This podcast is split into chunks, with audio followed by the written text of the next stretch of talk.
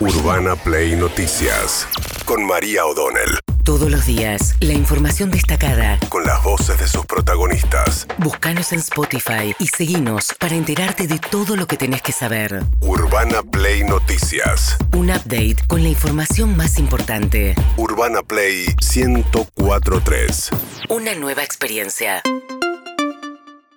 Bueno, vamos a arrancar enseguida, vamos con el móvil de Juli Roffo, con las novedades de la causa del atentado contra Cristina Fernández de Kirchner. Ayer a la noche, el domingo, digamos a la noche, eh, fue detenida eh, Brenda Uliarte, la pareja de Fernando Sabá, que fue el hombre, el hombre que gatilló a centímetros de la vicepresidenta, con la hipótesis de que no actuó tan solo como parecía al principio, por lo menos pudo haber tenido el acompañamiento de su grupo de amigos o de su pareja con quien convivía vivía y que efectivamente la jueza dispuso el secreto sumario cuando detectó que ella había mentido. Ella dijo que hacía dos días que no lo veía, digamos, siendo el atentado el jueves pasado, dijo que los dos días previos al atentado no lo había visto y las cámaras de seguridad los muestran llegando juntos a Capital. Con lo cual, eh, a partir de reconstruir los movimientos previos a ese momento, lo que hizo la jueza fue ponerla al secreto de sumario y ordenar la detención de Brenda Uliarte, que es la segunda detenida en esta causa, que tiene como carátula homicidio agravado en grado de tentativa. A ver, Gregorio Dalbón finalmente se confirmó, va a ser el abogado de la vicepresidenta en esta causa y se va a presentar como querellante la vicepresidenta. En la medida en que esto sea cierto, va a haber responsabilidad de la jueza y del fiscal, sin lugar a dudas, y de la Policía Federal. Hmm. Eh, es rarísimo que en un hecho de, tanta envergadura, con tanto cuidado, se trató al celular, que es lo que habla. Imagino que seguramente esto va a tener una solución. De no tenerla va a haber consecuencias para aquellos que estuvieron en la investigación preliminar de la pesquisa, es decir, la jueza Capuchetti, el fiscal todo lo que lo tocaron tendrán sus consecuencias. Nosotros vamos a entrar en la querella mañana con un técnico para tratar de analizar si se pueden recuperar Bien, de lo que hablaba acá Gregorio Dalbón es de un hecho, la verdad, muy singular. Quizás la causa más importante que tienen en este momento los tribunales federales, que ocurrió, eh, digo, en términos del esclarecimiento del hecho en este momento, ¿no? Y llevar tranquilidad de que la investigación llega hasta el fondo. Eh, ¿Qué ocurrió? La Policía Federal fue la primera encargada de peritar, peritos de la Policía Federal, el teléfono para tratar de ingresar al teléfono. Lo hacen a través de un sistema eh, informático sin contar con la clave porque no se las quiso dar Fernando Sabag. ¿Y qué pasó? De tantos intentos que hicieron, aparentemente terminan bloqueando el celular. Cuando se lo dan a la Policía Aeronáutica, que tiene un sofisticado software israelí que es mejor, le dicen, no, ya no puedo sacar nada porque este celular fue reseteado pudo haber sido reseteado remotamente, lo que hablaría de un esquema más sofisticado, una red de contención más sofisticada por parte de Sabac, porque saben que está aislado y sin celular, o sea que él no fue, de la torpeza de la federal, que parece que es la hipótesis principal. Ahora están tratando de rastrear de todas maneras llamadas entrantes y salientes en la nube y de recuperar la mayor cantidad posible de información del celular. También hay un peritaje sobre la pistola, hay una cuestión de que no aparece una huella dactilar clara en la pistola, pudo haber sido por la manera en que lo detienen, no la custodia de Cristina Kirchner, que es otro de los temas que se está investigando. Justo el jueves no estaba el jefe de la custodia Cristina Kirchner, obviamente se rotan, no pueden estar todo el tiempo con ella, pero justo ese día él no estaba. Y la cuestión es que lo detienen dos militantes de la cámpora o kirchneristas que son los que van a declarar durante el fin de semana y cuando se le cae el arma a Sabac la pisan. Ese pisotón pudo haber sido la manipulación ulterior lo que hizo que se borraran las huellas dactilares y seguramente va a ser algo que utilice en su defensa cuando la tenga. Por ahora es con defensora oficial, no tiene abogado eh, Fernando Sabag. Escuchemos, en últimas horas ella había sido tomada como testigo, no estaba bajo sospecha la pareja de Sabag y hizo un vivo en Instagram, ¿eh? Brenda eh, Uliarte, fíjense. Eso era privacidad de él. A ver, yo era su pareja, pero tampoco le manejaba las redes. ¿Me entienden? Él tampoco manejaba las mías, no éramos tóxicos. Manejando no, viendo qué hacemos, no, no éramos tóxicos. Y lo que dijo mi ley, que los políticos no tendrían que tener más derechos que las personas, los civiles, es cierto. Ahí estuve muy de acuerdo con mi ley. El chorro de agua se vio claro. Sí, tal vez era una pistola de agua. ¿Quién sabe? Bien, ahí el chorro de agua, eh, dos cosas. Ella tiene varias stories en las que aparece replicando cosas de Milei, de la casta antipolítica en sus redes sociales.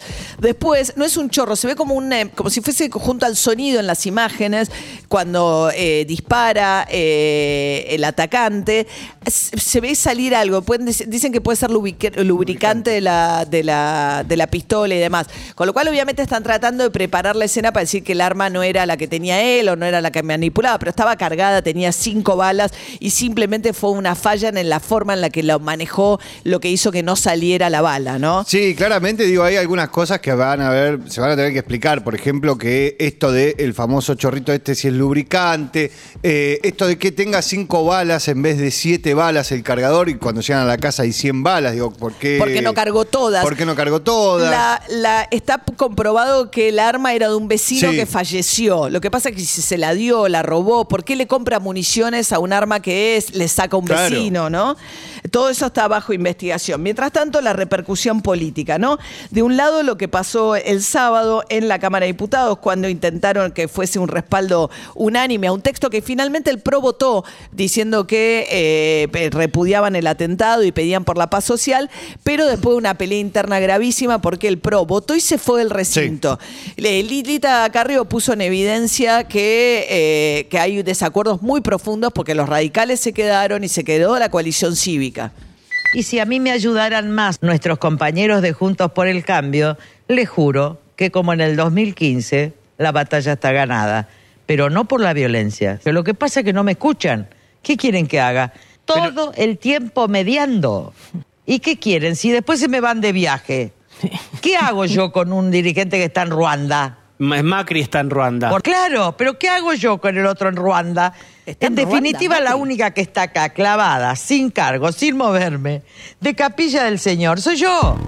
Bueno, Lilita dice, estoy harta. ¿Está, en Ruanda, Macri? Sí, sí. ¿En serio? Sí, por la Fundación FIFA. Ah, hasta mediados de la semana que viene. Ah, bien. Pero desde ahí, antes de irse, sacó un tuit y dijo, eh, el hecho violento, no el atentado, está siendo usado por el kirchnerismo en forma partidaria para iniciar una cacería de enemigos, más en línea con Patricia Bullrich, ¿no? Lo que dijo... Que sigue sin decir absolutamente nada. No dijo que lo condena, dijo que repudió la reacción de Alberto Fernández, ¿no? Pero no dijo que lo repudió Justamente Juan Manuel López, que es el jefe del bloque de Lilita Garrido en la Cámara de Diputados, después pidió perdón, porque cuando estaba en la Cámara. estaba en la Cámara, cuando va llegando a la Cámara de Diputados, le preguntan por Patricia Burrich. Carrió repudió, Mauricio Macri repudió, bueno, todo el arco político generalmente repudió.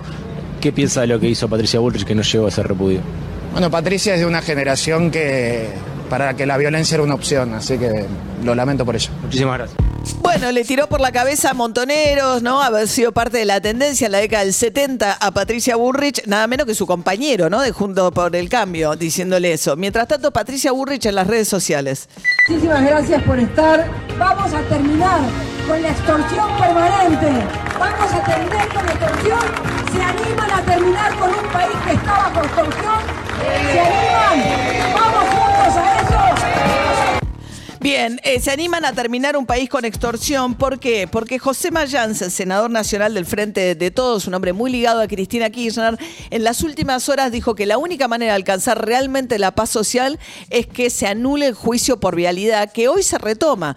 Recordemos que todo esto arranca hace dos semanas, el creyendo en la atención política, cuando Luciani, el fiscal, pide 12 años de prisión e inhabilitación para que Cristina Kirchner ejerza cargos públicos. En ese contexto, hoy retoma, si habían hecho, terminó el alegato del fiscal, vino un recreo para que las defensas se preparen y hoy arrancan las defensas. ¿Qué dijo Mayans? Mañana empieza nuevamente ese, juicio, que para mí hay que pararlo porque está viciado en unidad, porque no respetó el debido proceso, porque no respeta la presunción de inocencia, porque agregaron fuera este, pruebas que ellos dicen fuera de término.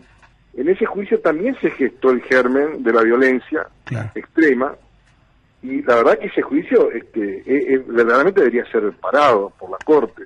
Queremos paz social, bueno, comencemos a parar el tema del juicio. Este. Bueno, había una demanda de que sea la Corte. ¿Se acuerdan que Luis Delía dijo cortemos los accesos a capital hasta que renuncie la Corte o revierta esta causa? Elisa Carrió le contestó a esto. Este es un acto violento de Mayans, ¿eh? porque lo de Mayans es una amenaza mafiosa y violenta. Él dice, si quieren paz, que no haya justicia. A ver, es una amenaza mafiosa. Primero, Mayans se equivoca obviamente filosóficamente, no le vamos a pedir filosofía a Mayans. Yo siento que la Argentina de papel. En el mundo se deben reír de nuestras custodias.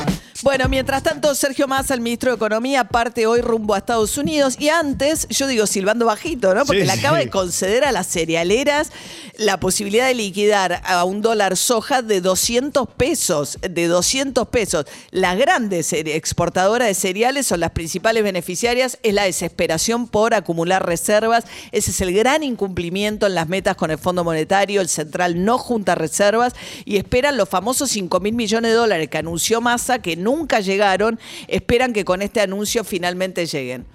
Es un mecanismo de liquidación de dólar a 200 para el chacarero, para el exportador, que va a regir solo del 5 al 30 de septiembre, un poco en la idea de entender que es un esfuerzo que hacemos en conjunto y no una nueva regla. Lo que pretendemos es que en ese marco o en esos días tengamos la oportunidad de trabajar junto a los eh, distintos actores de la cadena de valor a los efectos de tener los mejores resultados posibles. Bien, lo que decía Massa es, es como si le quitaran las retenciones, el efecto Sí. sobre ingresos de alguna manera, porque dicen que es una mejora de hasta el 40%, tre- depende cómo lo calcules. Pero Sí. lo que dice Massa es con esto no afectamos la mesa a los argentinos porque no es el trigo que los argentinos consumen después como bolsa de harina para insumo para el pan o los fideos. Eh, la soja en realidad es para alimentar los animales que después, ¿no? Sí, cuando se hace harina de soja y eso se utiliza. O aceite, O aceite se utiliza para alimentar este, algunos tipos de, de producciones. Él dice vamos a tener 5 mil millones de dólares en, en- en un mes y mil millones en 72 horas. Eh, los Él sectores... quiere llegar con eso a la negociación, va a estar en Estados Unidos toda esta semana, Claro. ¿no? Urbana Play Noticias.